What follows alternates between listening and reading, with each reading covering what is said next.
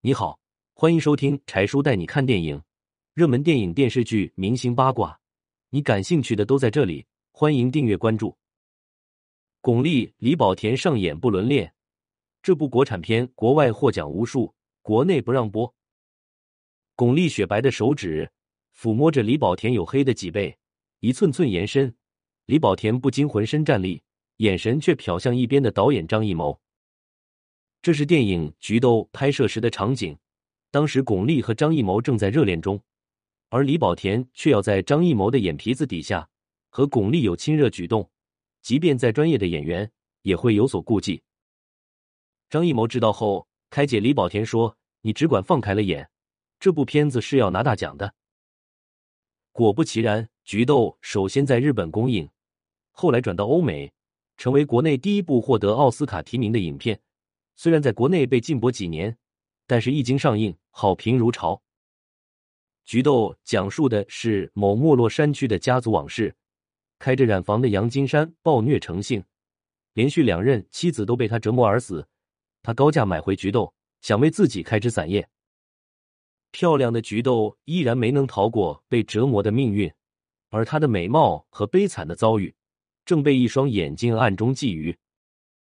这个人就是杨金山的侄子天青李保田氏。天青无父无母，被杨金山抚养长大。但是杨金山对天青从没有爱护之情，而是不停的剥削他为自己干活，吝啬至极。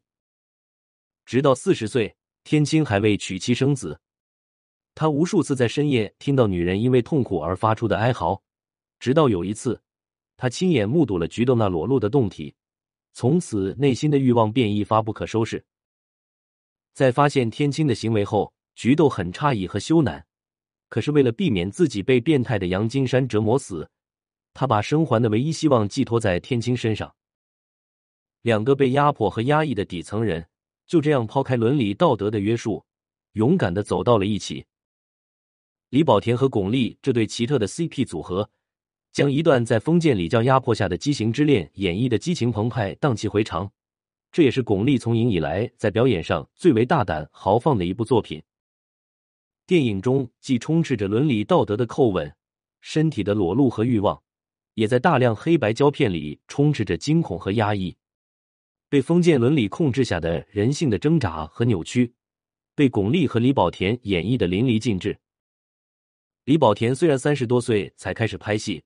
但是戏路宽广，是少有的艺人千面的演员。当年张艺谋为了让李保田出演电影《菊豆》，同意李保田改剧本。李保田为了演出长工的特点，一个月不洗澡，在太阳下暴晒，把天津的懦弱和压抑演绎的恰当好处。李保田也凭借《菊豆》获得戛纳电影节特别奖，从此名声大噪。后来。李保田与张艺谋合作了《菊豆》《摇啊摇》，摇到外婆桥有话好好说等电影，他的演技彻底折服了老谋子。老谋子钦佩的说：“李保田是中国最伟大的男演员之一。”李保田不仅演技出色，而且对自己的要求和严苛。他接作品有几个原则：不符合历史和人物原型的不演，不敬业的演员绝不合作第二次，没用过的东西坚决不拍广告。一面坑了消费者，靠宰相刘罗锅爆红后，因为不满意王刚不敬业的态度，李保田坚决拒绝再与王刚和张国立二次合作。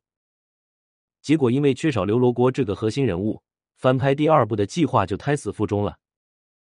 他也一直保持着演员的初心，他说不能因为成名了就飘了，就对自己的要求放松了。很多广告商高价找他拍广告。被他坚决拒绝，好比我不喝酒，但是你叫我去拍酒广告，我能说这酒多好喝吗？